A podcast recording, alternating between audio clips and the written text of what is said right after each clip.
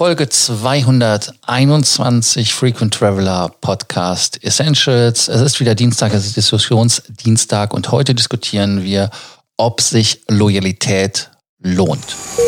Welcome to the Frequent Traveler Circle podcast. Always travel better. Put your seat into an upright position and fasten your seatbelt as your pilots Lars and Johannes are going to fly you through the world of miles, points and status. Die Frage ist, lohnt sich Loyalität? Lohnen sich Loyalitätsprogramme? Lohnt es sich, einer Marke, mehreren Marken treu zu sein, um dann über den Status, den man dadurch bekommt, einen Vorteil zu erhaschen?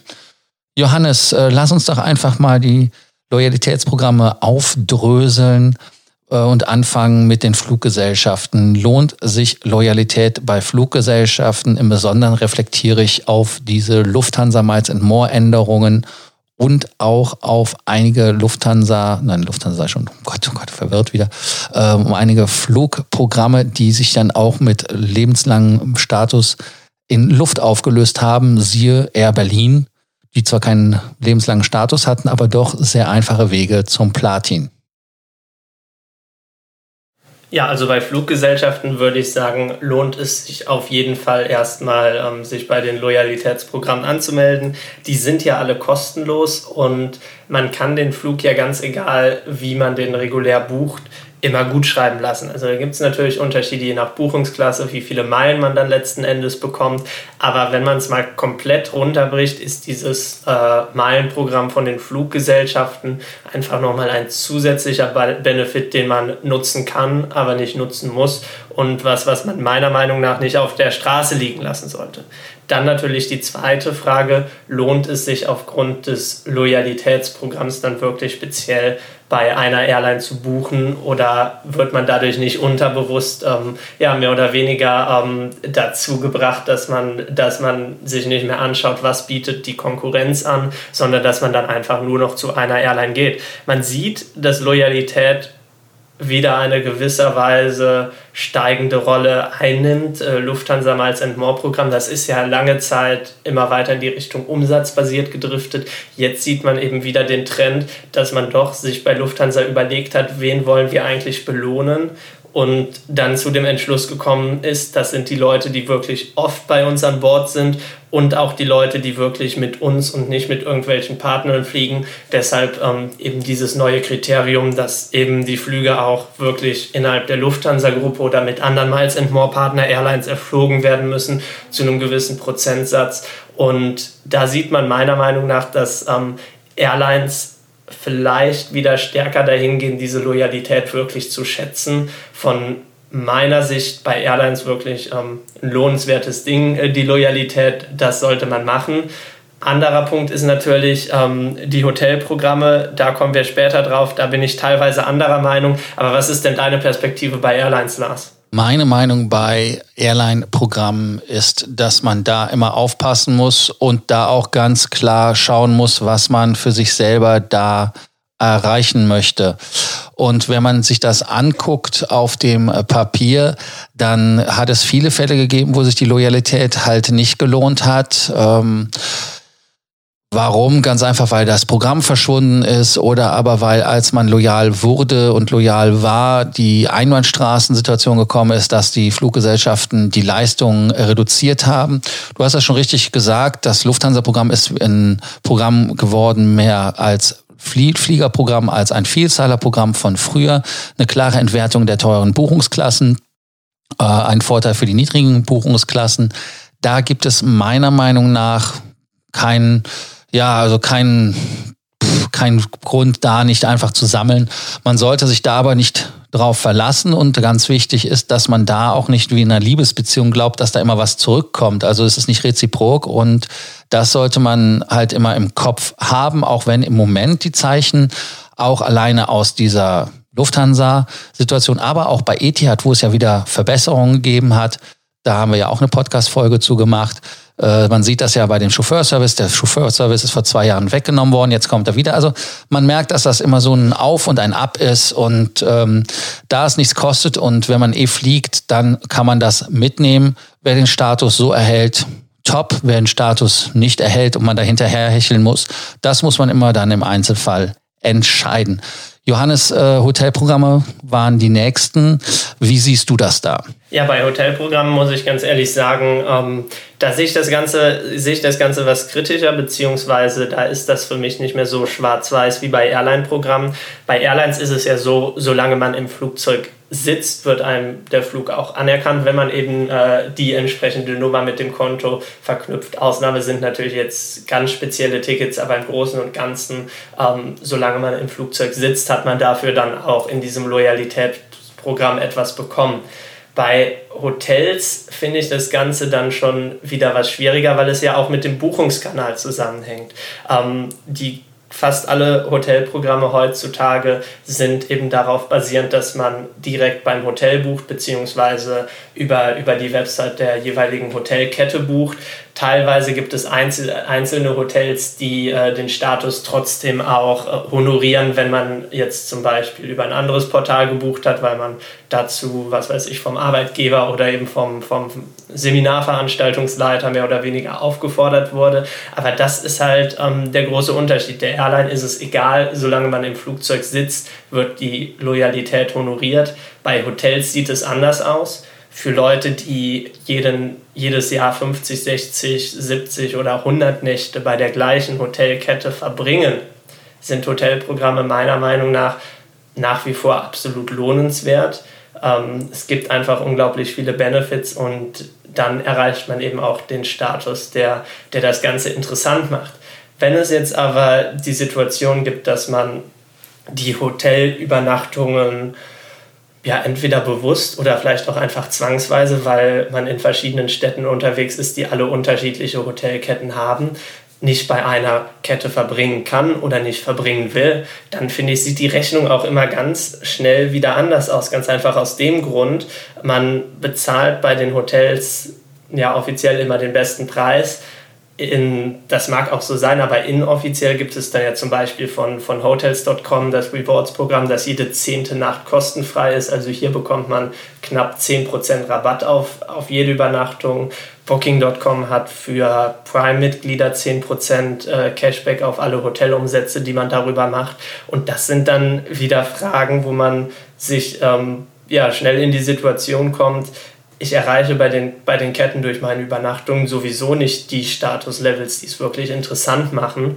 Ähm, sollte ich das dann überhaupt äh, benutzen? Sollte ich mich da bemühen oder macht es dann für mich nicht mehr Sinn, eben die 10% bei jeder Buchung mitzunehmen und da eben nicht an bestimmte Ketten gebunden zu sein? Bei Hotelprogrammen bin ich gespalten. Also wenn man wirklich 50, 60 Nächte oder 75 Nächte, je nach Gruppe, die man braucht, um da einen ordentlichen Status zu haben oder 100 Nächte, um den höchsten Status zu bekommen, zum Beispiel bei Marriott für den Ambassador. Da weiß ich nicht, ob das wirklich Sinn macht, so Mattress Runs zu machen, weil am Ende des Tages ist es da fast schon billiger, wenn man sich einfach diese Leistung dazu kauft. Was bekomme ich denn? Ich bekomme bei einem Status ein Upgrade wahrscheinlich und auch Loungezugang. Heißt also ergo, wenn ich mir einen Loungezugang kaufe, ist das übers Jahr gesehen in meinen Augen fast schon billiger die Loyalität bei Programmen wie bei Arcor oder aber auch bei IHG halte ich für begrenzt und überschaubar, weil sie einfach inkonsistent sind. Auch bei Merit ist es relativ inkonsistent, aber je nach Marke durchaus da, was man, also ist etwas, was man positiv sehen kann. Bei Hilton halte ich es wieder für 80 Prozent sinnvoll, weil die konsistent sind, aber top of the pop ist halt Hyatt außer dem letzten F-Up in meinen Augen, wo es halt jetzt bei diesen Hotels, die da der Destination-Gruppe angehören, doch kein Frühstück dazu gibt, garantiert. Aber das ist halt, äh, ja, ist halt schade, ist halt so. Aber grundsätzlich muss man halt da sagen, wenn man nicht viele Nächte dort verbringt, dann ist das, was Johannes gesagt hat, dass man dann wahrscheinlich besser fährt über hotels.com, dass man da zum Beispiel da mit dieser 10-Nächte-Aktion da immer einen Vorteil dann hat. Also deshalb ist da die Loyalität in meinen Augen nicht ganz so wichtig wie bei Fluggesellschaften, aber durchaus, wenn man eine gewisse Anzahl macht, nicht zu vernachlässigen und wichtig bei der richtigen Hotelgruppe. Wo es mit Loyalität in meinen Augen gar keinen Sinn macht, ist bei Mietwagenfirmen.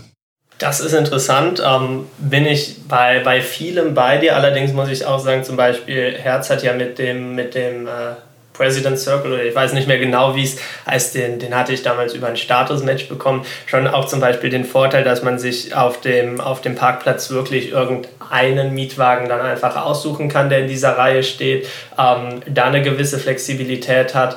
Dann, was ich auch immer ganz nett finde, ist, ähm, das hat jetzt eigentlich nichts mit der Loyalität zu tun, sondern eigentlich mit mehr oder weniger mit dem Programm an sich. Die haben da eben dann direkt deine Daten und du kannst den Checkout-Prozess bzw. Den, den Mietprozess deutlich äh, beschleunigen, wenn du eben Kunde bist. Also die Vorteile sehe ich schon. Andererseits, wenn man sich jetzt wirklich anguckt, was bekommt man zurück von dem Programm in, in wirklichem Wert, da sehen die Mietwagenanbieter natürlich verglichen mit einem anderen doch deutlich schlechter aus. Und da fehlt mir so ein bisschen, bisschen der Gegenwert. Also da stimme ich dir zu, wobei ich aus, aus dem Gesichtspunkt äh, Komfort dann durchaus schon Vorteile sehen kann, äh, gerade mit der, mit der Buchung über billiger Mietwagen oder so verglichen, wenn man wirklich regelmäßig beim gleichen Anbieter bucht und ähm, dann vor allem irgendwie an, an großen Flughäfen, wo man auch sonst gerne mal eine halbe Stunde oder länger auf seinen Wagen warten muss. Das ist ja ganz richtig, was du sagst, aber das ist ja halt einfach nur eine Anmeldung, die aber nicht damit zu tun hat, ob man da sammeln soll oder ob man der Mietwagenfirma gegenüber loyal sein soll. Heißt also, ich habe, wenn ich da bei Sixten Diamond-Status habe, habe ich den Vorteil, dass ich einen Fast-Track habe, dass ich äh, schneller drankomme, teilweise auch eigene Check-in-Facilities, siehe München oder aber auch an Flughäfen in anderen Ländern, wo man ganz einfach dann schneller drankommt. Das ist wahr. Aber im Umkehrschluss bei Herz, wo du das gerade so über den Klee lobst, ist es so, dass es einer in meinen Augen ja richtig gehen Beschiss ist, weil was ist denn der Vorteil, wenn du ein Ticket buchst oder ein Auto buchst auf Punkte, die du bei denen gesammelt hast und dann diese stornieren musst aus irgendwelchen Gründen, auf einmal deine 50 äh, Prozent der Meilen verlierst. Das ist doch absolut nicht äh, äh normal. Und wenn man diese Punkte dann einfach verliert, dann macht das für mich keinen Sinn und dann macht auch Loyalität keinen Sinn, weil das ist in meinen Augen sogar eine Volksverdummung, wenn man das äh, innerhalb eines Zeitraums vorher macht. Aber die haben das ja jetzt geändert. Das ist ja auch in den USA der Skandal. Müsstest du eigentlich gelesen haben, das Herz da äh, ein bisschen übers Ziel hinausgestoßen, äh, geschoben, geschossen, das Ziel hinaus geschossen, so ist das richtige Wort, geschossen ist. Und äh, deshalb halte ich es also mit der Loyalität bei Mietwagenfirmen für sehr, sehr problematisch. Wobei ich aber auch wieder inkonsistent mit mir selber bin. Ich bin eigentlich Six gegenüber relativ loyal, weil die Autos relativ gut sind. Hat aber weniger mit meinem Status da zu tun, sondern eher einfach, weil die Autos da äh, in einem Zustand sind, die, die okay sind und auch die man mag. Ja, wo haben wir denn noch bei der Reise Loyalitätsprogramme, Johannes? Das ist eine gute Frage. Ähm, vielleicht gerade gerade nochmal zu Six, da sprichst du an, die Autos. Ja, gerade für, für jemanden, der deutsche Autos mag, ist das natürlich immer die erste Adresse, weil man, weil man da weltweit dann doch äh, einen großen Anteil auch an deutschen Premium-Autos immer vorfinden kann. Andererseits, das ist vielleicht auch schon wieder das Problem von den Mietwagenfirmen, warum da der Status wirklich nicht so wertvoll ist. Ganz einfach, weil, weil diese, diese Kärtchen werden, werden ja jedem hinterhergeschmissen. Also ähm, da gibt es ja Matches aus allen Ecken und Enden. Ich weiß, äh, Sixt hatte auch, auch noch ja, anderthalb Jahre nach der Air Berlin-Insolvenz äh, die Status-Match-Page für, für Air Berlin Top-Bonus-Mitglieder online. Ähm, daher kommt das Ganze vielleicht. Dann, wenn man diese Punkte mal abgearbeitet hat, Loyalität gibt es in, in dem Sinne natürlich immer noch bei, bei unserer ähm, guten deutschen Bahn in Deutschland. Wirklich spannend finde ich das Programm nicht. Allerdings ist es da auch wieder meiner Meinung nach so eine Geschichte von, ähm, man verliert nichts, wenn man das Programm nutzt. Ähm, man, kann, man kann die Nummer auch bei, bei Tickets, die übers Reisebüro gebucht worden sind oder so hinzufügen. Von daher ist das für mich wieder ähm, so eine Geschichte, sollte man mitnehmen, ähm, aber eben keine großen Erwartungen haben. Ja, damit haben wir das Thema, glaube ich, in extenso ausdiskutiert, wobei ich das Bahnprogramm äh, schon nicht als Loyalitätsprogramm empfinde, weil die Bahn-Lounges sind ja Wartesäle. Ähm, was gibt es dafür so ein bisschen, ja, ab und zu mal für 500 Punkte den First Upgrade und solche Sachen. Also wie gesagt, äh, alles sehr, sehr zweischneidig. Ähm, ich selber bin ein großer Befürworter der Loyalität bei den Programmen, was Hotels angeht, mit der richtigen Hotelgruppe bei Fluggesellschaften, auch weil es da wirklich äh, menschenwürdiges Fliegen nur gibt, wenn man einen Status hat, in meinen Augen, weil als Echo bist du ja nur noch Self-Loading Freight. Und ähm, das war auch wieder die Folge vom Diskussionsdienstag. Das ist die Folge, wo wir auch eure Meinung hören wollen. Schreibt uns doch in den Show Notes oder schickt uns bei Sorgen, Ängsten oder Nöten einfach eine Nachricht auf WhatsApp, Instagram. Ihr wisst ja, wie es geht. Hier gilt natürlich wie immer der Abonnierbefehl, damit ihr keine Folge verpasst, damit ihr auch nicht die nächsten Folgen verpasst. Einfach abonnieren. Die, die uns abonniert haben, denen danke ich und ansonsten wünsche ich euch noch einen schönen Rest Dienstag und wir hören uns dann wieder morgen auf dieser Welle. Bis dann. Ciao. Thank you for listening to our podcast. Frequent Traveler Circle. Always travel better. And boost your miles, points, and status. Book your free consulting session now at www.ftcircle.com now.